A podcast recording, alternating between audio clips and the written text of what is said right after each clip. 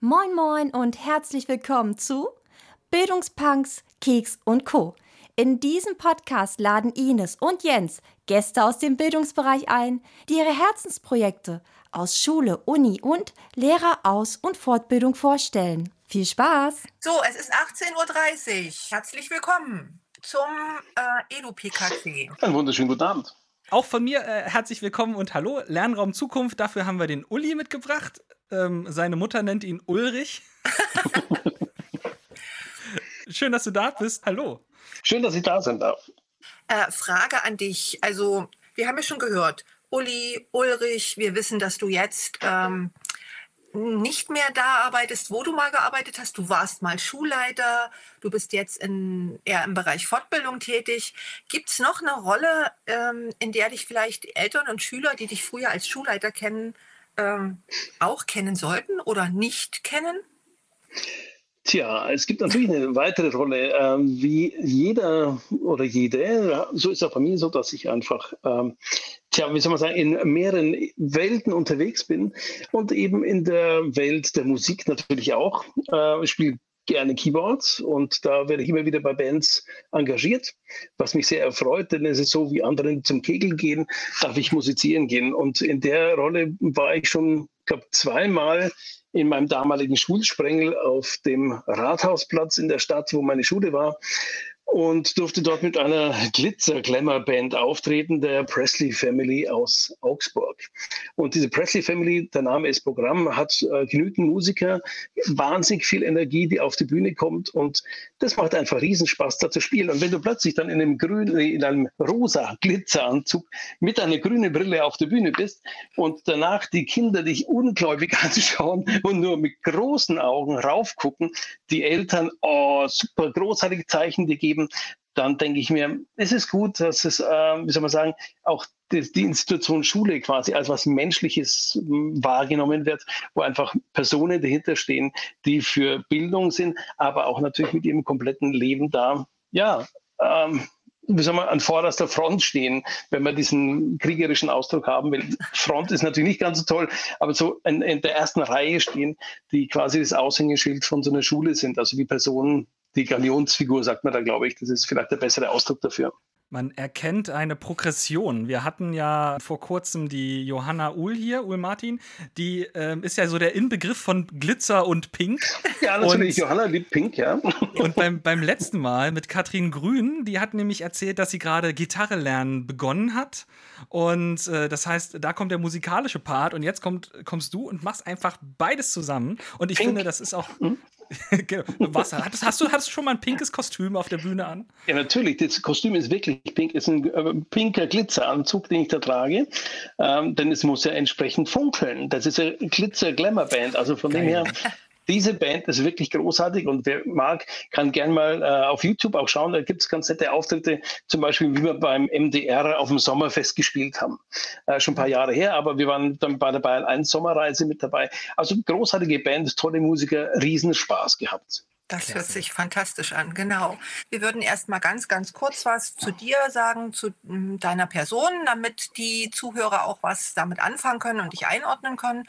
Und dann in der größeren Phase des Gesprächs geht es um dein besonderes Projekt, was du mitgebracht hast, ähm, was du vorstellen kannst, wo wir natürlich eine Unmenge Fragen sicherlich haben, aber irgendwann dann auch mal die Zuhörer ja, zulassen, auf die Bühne holen und ähm, die die Fragen stellen lassen können und dürfen. Und wir würden uns freuen, wenn sich da ganz viele finden, die ihre Fragen loswerden wollen. Und ganz am Ende dann äh, gibt es eine kurze Verabschiedung noch und äh, vielleicht kannst du dann noch den ein oder anderen Hinweis geben, wo man denn deine tolle Performance und dich im Glitzeranzug mal wiederfinden kann. Ja, genau. Das wollen dann alle sehen. ja, da bin ich mir ja. ziemlich sicher. So, wir haben dich gerade schon gefragt, woher kennt man dich, wenn man dich nicht als Schulleiter kennt? Aber dann hast du gleichzeitig gesagt, oh, du bist gar kein Schulleiter. Kannst du dieses Dilemma für mich auflösen?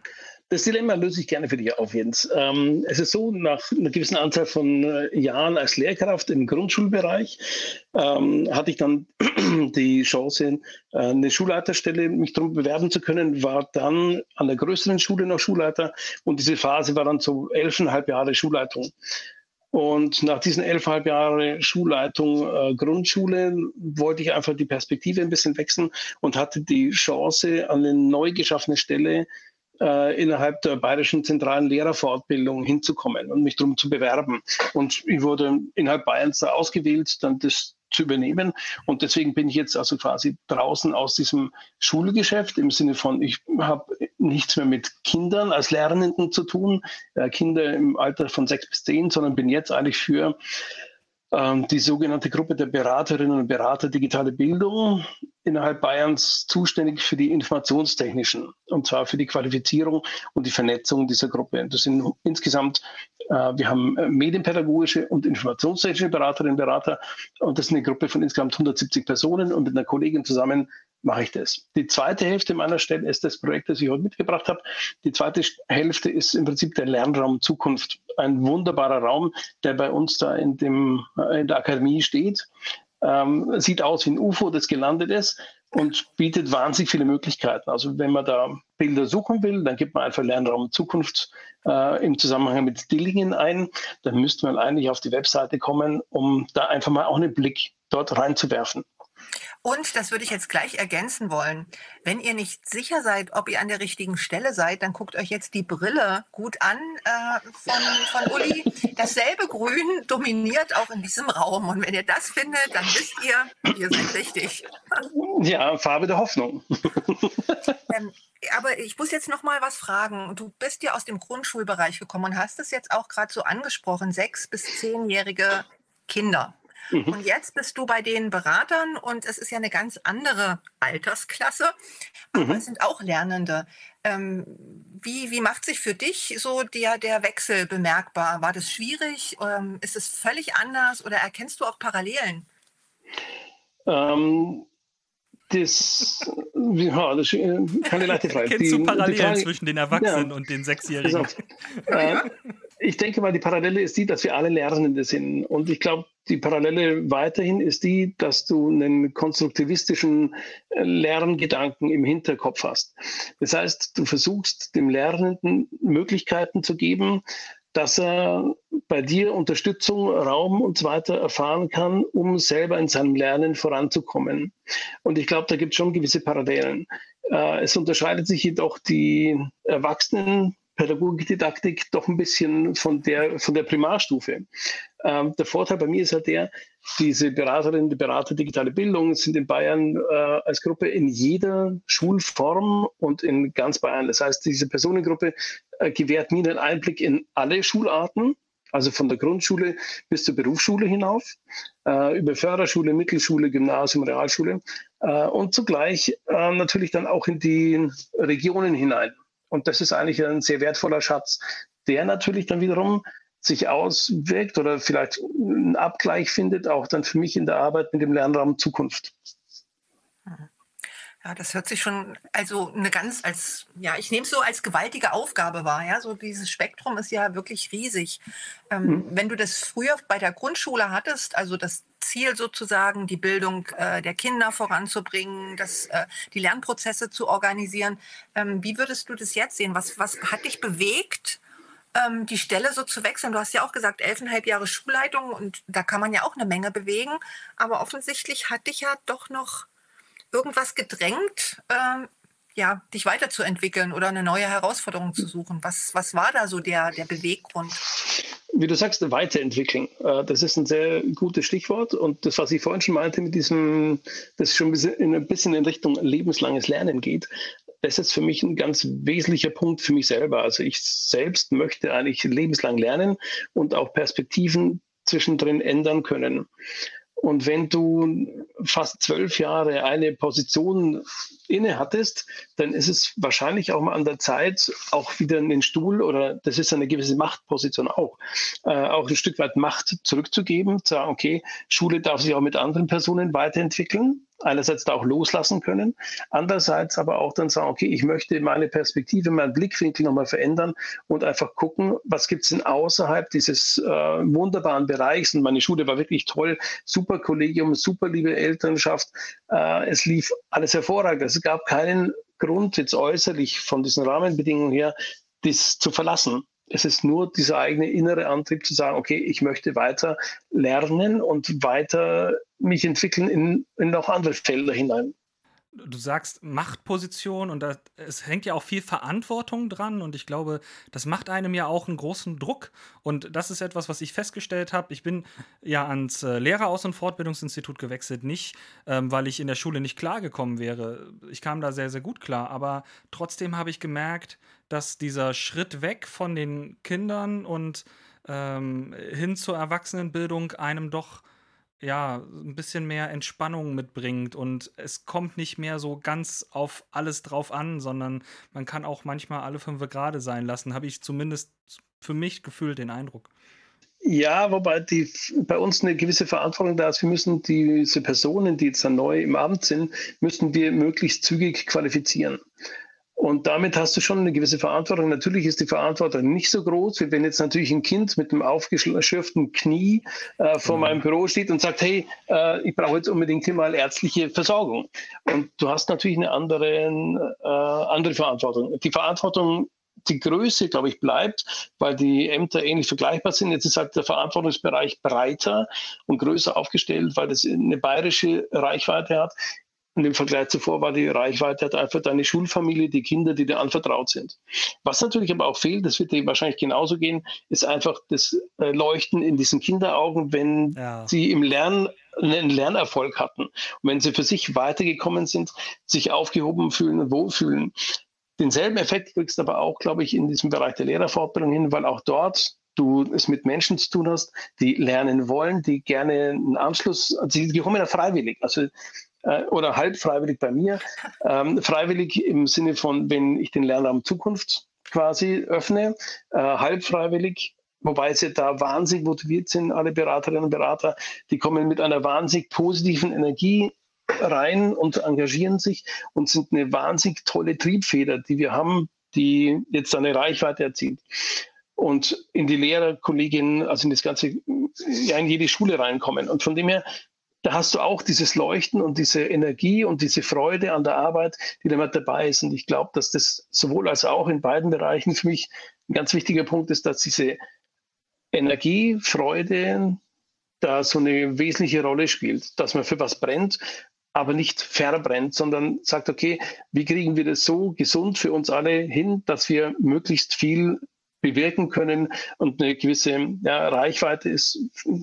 Es geht nicht um Reichweite, es geht einfach darum, dass beim Kind was ankommt. Und ich glaube, und das ist auch das Schöne an dieser neuen Tätigkeit, ich kann quasi jetzt über einen anderen Weg schauen, dass in Bayern, ähm, zumindest in dem Bereich, in dem ich tätig bin, beim Kind was ankommt wir haben jetzt schon mehrfach vom Lernraum Zukunft geredet und das ist ja ein tatsächlicher Raum ähm, kannst du uns mal mit auf eine Gedankenreise nehmen? Wir machen mal die Augen zu und du erzählst uns, wir kommen in den Raum rein. Was finden wir dort vor? Das Erste, was du in dem Raum findest, ist das, wenn du die Augen öffnen würdest, du gehst mit mir durch die Tür, du öffnest die Tür, kommst mit in den Raum hinein und das Erste, was du machst, du schaust nach links und siehst einen großen Raum, der eigentlich relativ leer ist. Das heißt, er hat nicht dieses klassische Klassenzimmeranordnungsformat, sondern du hast einen Raum, der in dem Sinn kein Vorn und Hinten kennt. Das ist ein Raum, in dem nichts im Lernen im Weg steht, sondern es ist eher so, dass du dort mobile Stühle hast, den mobilen Kubus, einen grünen, den du verschieben kannst, wo du sagst, wir nutzen mal als Raumteiler. Dieser Kubus ist grün, ist begehbar, hat innen drin einen Monitor und ist eigentlich wie soll man sagen, der ganze Raum ist auf Austausch angelegt. Der Raum ist auf Experimentieren ausgelegt, auf Präsentieren, auf Erleben.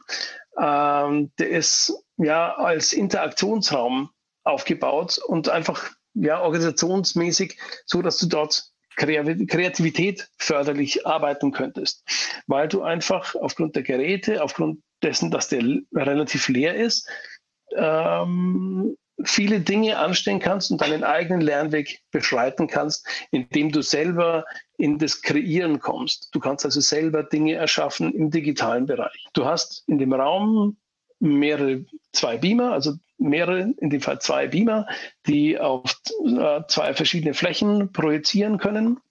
Du kannst die Bilder gleichschalten, du kannst äh, auf dem einen das haben, auf dem anderen das.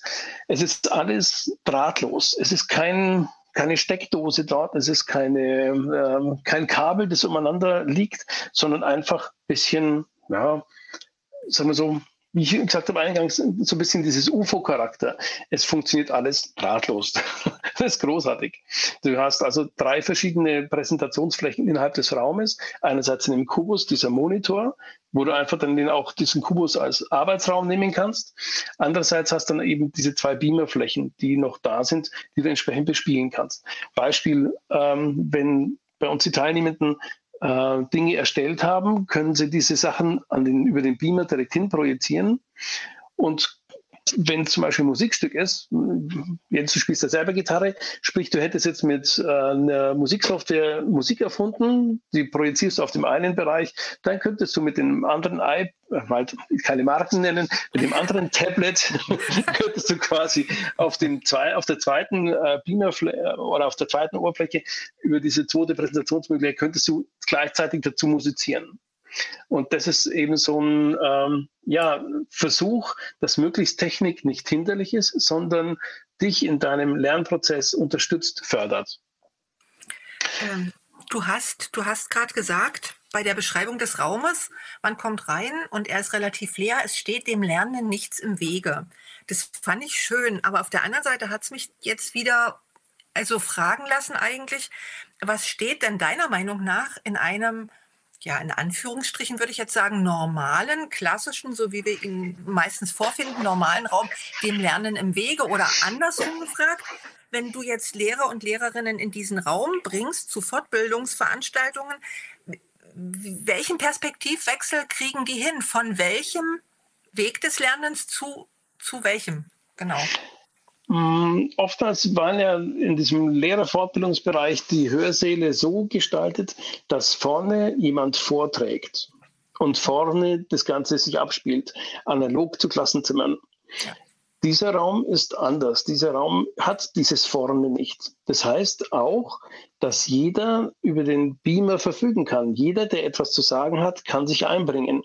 Bedeutet für mich in der Lehrerfortbildung oder Lehrkräftefortbildung, um das äh, richtig zu gendern, ähm, bedeutet für mich, dass ich eine Expertise des Einzelnen, ich gebe diese Expertise der einzelnen Personen, gebe ich Raum. Das heißt, wir versuchen, dieses Neue, was sie, die, die Personen kommen ja zu uns, um dazu zu lernen, also neues Wissen zu erwerben oder neue Fertigkeiten, Fähigkeiten zu erwerben, versuchen wir anzuknüpfen und zu verweben mit der Expertise, die die Personen schon mitbringen. Und ich glaube, dass das da doch besser gelingt, weil sie in eine, ins Handeln kommen, ins Ausprobieren, ins Tun und ins darüber austauschen.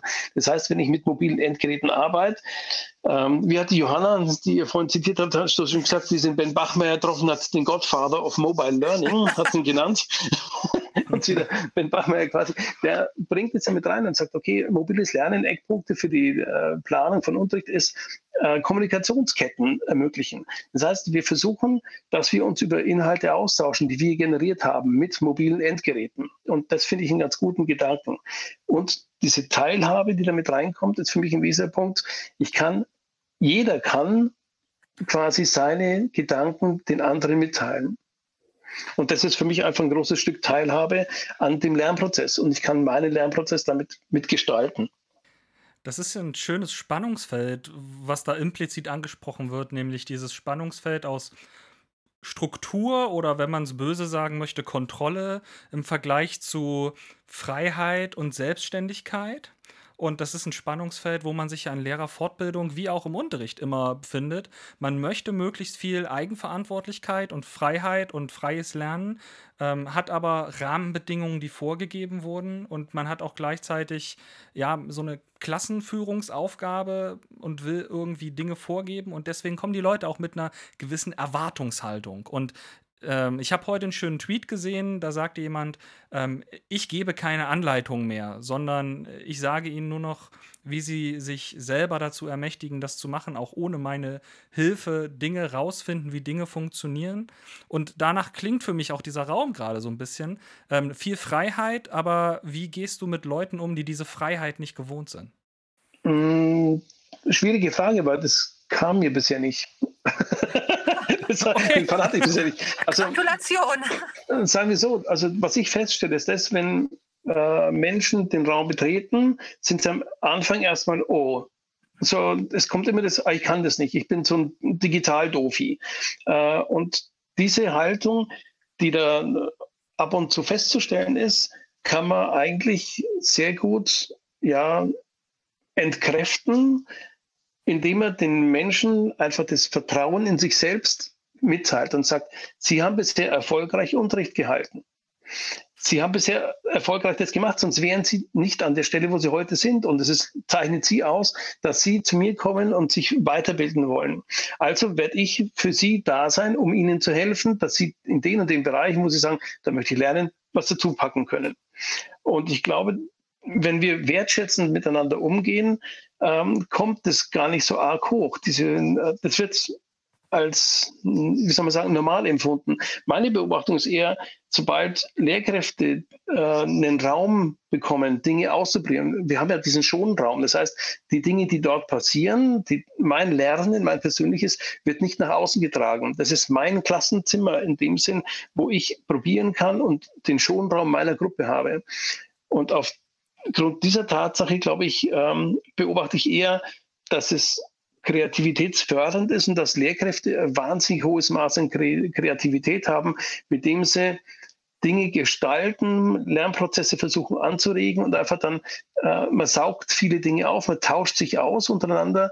Und ja, ich denke, diese Gleichwertigkeit untereinander, dass eben niemand besser ist, sondern ich habe hier eine Expertise, du hast dort die Expertise. Wenn wir sie zusammenpacken, sind wir als Team stark. Und damit habt ihr natürlich auch, dass wir das ja auch sieht, diesen Vernetzungsgedanken, äh, diesen Austauschgedanken, äh, Sharing is Caring und so weiter. Alles, was da so passiert, was wir im Twitter-Lehrerzimmer mit beobachten, äh, findet ja auch in so einem Raum dann statt.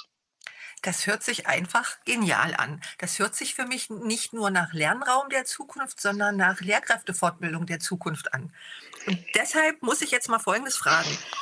Klassische Fortbildungsstrukturen, äh, auch wenn sich gruselig anhört. Also äh, man fährt dann, was weiß ich, zwei Stunden in irgendein Institut und äh, hat eine Fortbildung mit einem bestimmten Thema. Die geht 90 Minuten, die geht drei Stunden. Ähm, wenn man ähm, Pech hat, hält jemand einen Vortrag und danach fährt, fährt man wieder nach Hause und ähm, taucht dann in der Schule ein, ohne irgendwie das zu verarbeiten. Wie sieht bei dir eine Fortbildung in diesem Lernraum der Zukunft aus? Wie, wie ist die Struktur? Wie muss ich mir das als Teilnehmerin vorstellen?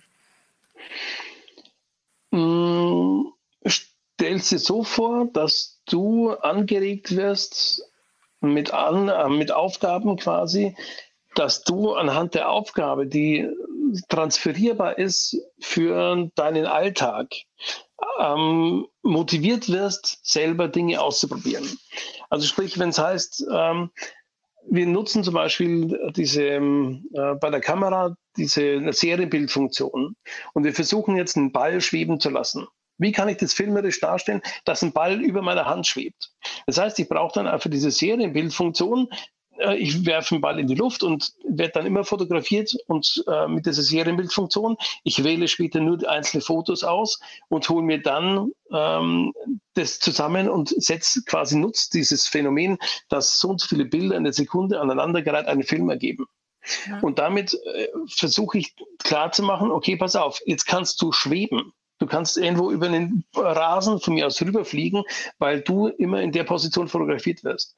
Und das ist dann quasi eine Transfermöglichkeit für deinen Unterricht, wo du sagst, okay, könnte ich eine ähnliche Technik einsetzen für mich in Unterricht? Und dann begibst du dich in den Austausch mit Kolleginnen und Kollegen äh, aus anderen Schulformen, aus derselben Schulform, wie auch immer, und versuchst darüber das anzudocken an deine Wirklichkeit. Weil ich bin kein Experte in dem Bereich, in dem du Experte bist. Und dieser Gedanke ist vielleicht ganz interessant. Das ist äh, vielleicht das Beispiel der Serienbildfunktion noch, noch zu wenig äh, transferierbar. Aber wenn ich hergehe und sage, wir machen Greenscreen-Aufnahmen, mit Greenscreen kann ich Fake News erzeugen, kann über das nachdenken, kann also selber für mich dazu lernen, was bedeutet denn äh, so ein Umgang mit solchen falschen Behauptungen zu Falschnachrichten, wie mache ich das für mich als Lehrkraft, gewinne also selber diese eigene Kompetenz, dort damit umzugehen, dort darauf zu reagieren, dort äh, das zu durchschauen, aber zugleich auch entwickle ich Ideen, wie ich sowas unterrichtlich umsetzen kann. Ich mag die Beispiele gerade sehr gerne, weil die docken auch sehr, sehr explizit an der Jugendkultur an. Das sind genau die Dinge, die du auch gerade auf TikTok zum Beispiel siehst, ähm, wo Leute sich einen Besen zwischen die Beine klemmen und dann immer so kleine mhm. Videosequenzen mhm. machen, bei denen sie springen und immer mhm. rausschneiden, wenn die Füße den Boden berührt haben und nur die Szenen drin lassen ja. und dann sich durch das Video durchbewegen. Und das ist totaler TikTok-Trend. Das machen gerade ganz viele mhm. Jugendlichen. Mhm. Genau die diese etwas abgewandelte Serienbildfunktion. Und wie toll wäre das, wenn man das auch in den eigenen Unterricht reinholen könnte? Und es gab vor zwei, drei Jahren, oder ich weiß nicht mehr genau, das weißt du vielleicht, äh, vom äh, Bosse, gab es doch, vom Aki, gab es dieses schöne Lied Alles ist jetzt. Und da wurde das zum Beispiel gemacht, in dem Filmvideo wurde das umgesetzt, dass eben die Künstler geflogen sind. Es gab sogar eine Webseite dazu, die konntest du besuchen, konntest dort Bilder einstellen und hast ein Video draus machen können über die Webseite. Leider mittlerweile abgeschaltet, aber das ist ein ganz guter Einstieg, um auch einfach in das Tun zu kommen. Wie gehe ich denn mit der Kamera um von so einem Tablet? Wie schaffe ich das? Und dazu brauche ich einfach einen Anlass, um kreativ zu werden. Und ich glaube, dass diese Kreativität, Kreativität für uns ganz, ganz wichtig ist, um eben weiterzudenken, Dinge anders zu sehen und einfach verschiedene Perspektiven und Blickwinkel auszuprobieren. Und diesen, diesen, ja, soll man sagen, diesen, äh, diese andere Perspektive, die halte ich einfach für wahnsinnig wichtig, dass du selber eben durchs Tun neue ja, to boldly where no man's gone before. Also, um die Enterprise damit reinzunehmen.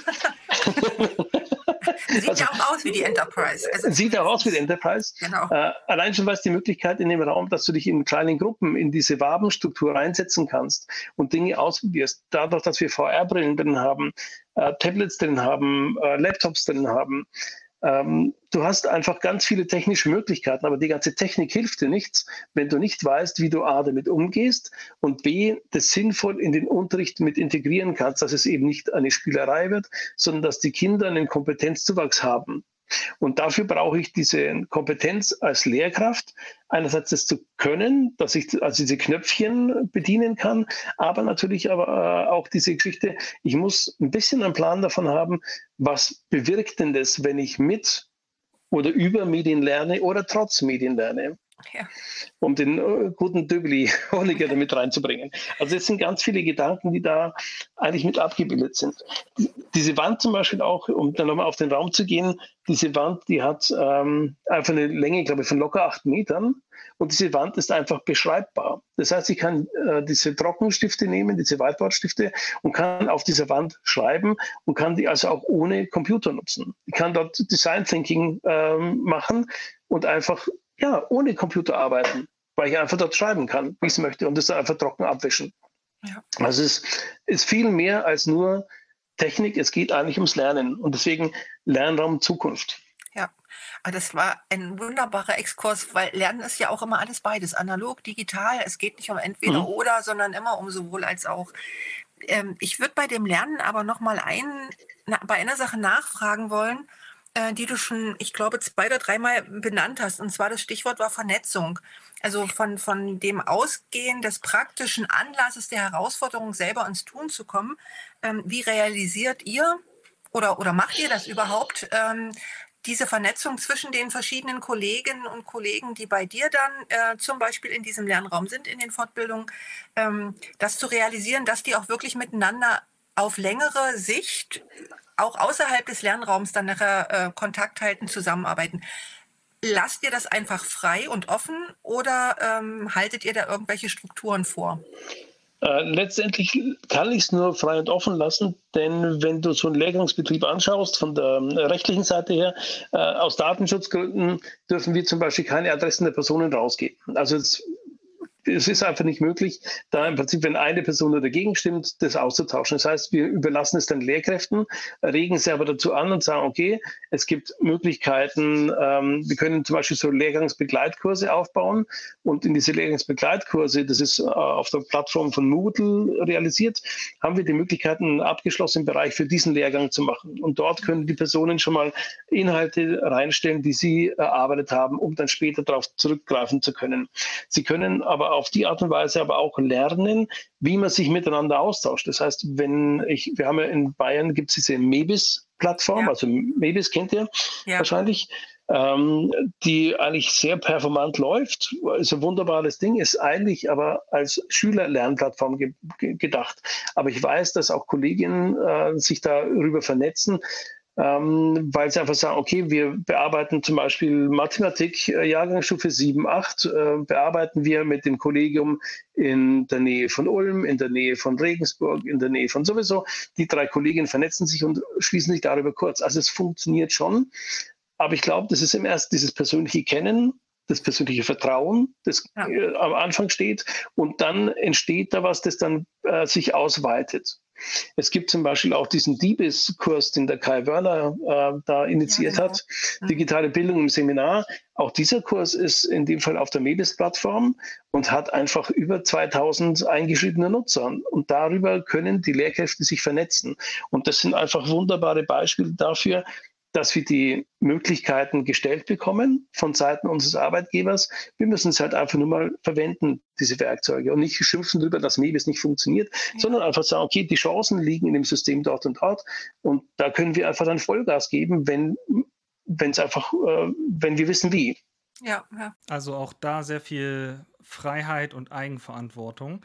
Ich habe noch eine andere Frage, weil Ines hatte gerade schon gefragt, wie ist so eine Fortbildung strukturiert? Und ich würde da gerne noch ein bisschen mehr in die Tiefe gehen. Du hast gesagt, ich gebe denen einen Impuls, zum Beispiel, bring mal hier diesen Ball zum Schweben. Ist das der Arbeitsauftrag oder wie, wie gestaltest du das aus, einen sehr, sehr, in diesem sehr, sehr offenen Raum auch solche Impulse zu geben oder Arbeitsaufträge zu geben, dass die Leute auch wissen, was du von ihnen möchtest, auch wenn sie das vorher noch nie gemacht haben? Äh, wir strukturieren das natürlich schon. Also wenn wir so, der Vorteil jetzt bei uns im Haus ist der, wenn wir in Präsenz fortbilden dürfen, haben wir äh, meistens zweieinhalb Tage zur Verfügung. Das heißt, das Haus selber hat an die, oh, ich glaube, an die 300 Betten. Äh, wir haben also einen richtigen Lehrgangsbetrieb wo die Personen zu uns kommen und dort ein rundum sorglos Paket bekommen. Also es ist eigentlich wirklich ein großes Geschenk des Arbeitgebers für die Lehrkräfte, weil sie dort Essen bekommen, das ist amtliche Verpflegung und äh, das ist eine sehr köstliche amtliche Verpflegung, muss ich sagen. ich esse ja gern, wie man weiß. Ähm, das heißt, sie haben dieses rundum Sorglos-Paket und wir haben einfach größere Einheiten, in denen wir denken können. Es ist also nicht so, dass du aus ganz Bayern an diese Stelle hinfährst und nach ein paar Stunden wieder weggehst. Ähm, und damit habe ich schon mal so eine zeitliche Struktur, die dann eben zwischen 9 und 18 Uhr sich abspielt, mit entsprechenden Pausen drin. Und wir teilen halt das dann vom Lehrgang her strukturieren wir so, dass wir gewisse Themen setzen in dem Lehrgang. Also du hast ein Oberthema und dann strukturierst du es eigentlich ähnlich wie so einen äh, Tag in deinem Klassenzimmer das ist eigentlich ähnlich aufgebaut. Und dadurch ähm, kommst du halt ähm, ins tiefe Tun hinein. Du kannst natürlich jetzt mit den Mitteln, die es mittlerweile gibt, auch im Vorfeld schon den Kolleginnen und Kollegen äh, Filme zukommen lassen, sagen, okay, ich mache quasi sowas wie Flipped Training und gebe Impulse schon im Vorfeld. Mm, kann natürlich auch im Nach Nachgang noch weiter betreuen und sagen, okay, über diesen Lehrgangsbegleitkurs, den ich aufgemacht habe, wo ich schon Informationen vorher reingegeben habe, damit sie wissen, was erwartet sie. Also sprich, wenn ich äh, zum Beispiel die Bedienung ähm, von Tablets nehme, dann kann ich dort schon Filme platzieren und sagen, okay, wenn ihr zu uns kommt, ist das die Grundvoraussetzung, dass ihr das schon angesehen habt, dass wir keine Zeit verlieren mit Knöpfchenschulungen sondern dass wir hergehen und sagen, ihr wisst schon, wie das geht. Und da sind jetzt Arbeitsaufträge, die probieren wir jetzt aus. Und dann gehen wir ran an Unterricht und überlegen, wie können wir das transferieren auf äh, das Unterrichtsgeschehen. Und so kannst du im Prinzip die verschiedenen Themen eigentlich ganz gut ja, dir erarbeiten und versuchen, das zu verbinden mit dieser Expertise, wie ich es vorhin schon gemeint habe. Das ist so ein spannendes Thema. Und also Ulrich, ich melde mich hiermit, hiermit wirklich an. Ähm, ich, ich, will ins UFO. Seitdem ich gehört habe, dass es Essen gibt, komme ich auch. so, ich hatte gestern Zwiebelrostbraten, es war köstlich. ah. Nein, genau. wirklich fein, super Küche bei uns im Haus. Also ich bin voll des Lobes. Vielleicht sollten wir, bevor ich jetzt noch mehr Hunger kriege, einfach hier an der Stelle einen Schlussstrich setzen. Ja. Ähm, aber äh, ich fand es heute unglaublich toll mit dir, Ulrich. Danke. Genau, vielen, vielen Dank. Jens Rich. Ähm, Alles klar. Also ganz, ganz lieben Dank, Uli. Also das Gerne doch. Sehr inspirierend. Genau. Und Wunderbar. ich bedanke mich auch und äh, hoffe, wir laufen uns bald über den Weg in Präsenz mal wieder. Das wäre toll. Das wäre wunderbar. Dann sehen wir uns alle wieder an dieser Ja, Stelle. endlich. Danke Schönen dir. Abend. Tschüss. Allen. Danke. Tschüssi. Einen schönen Abend euch allen. Okay, ciao.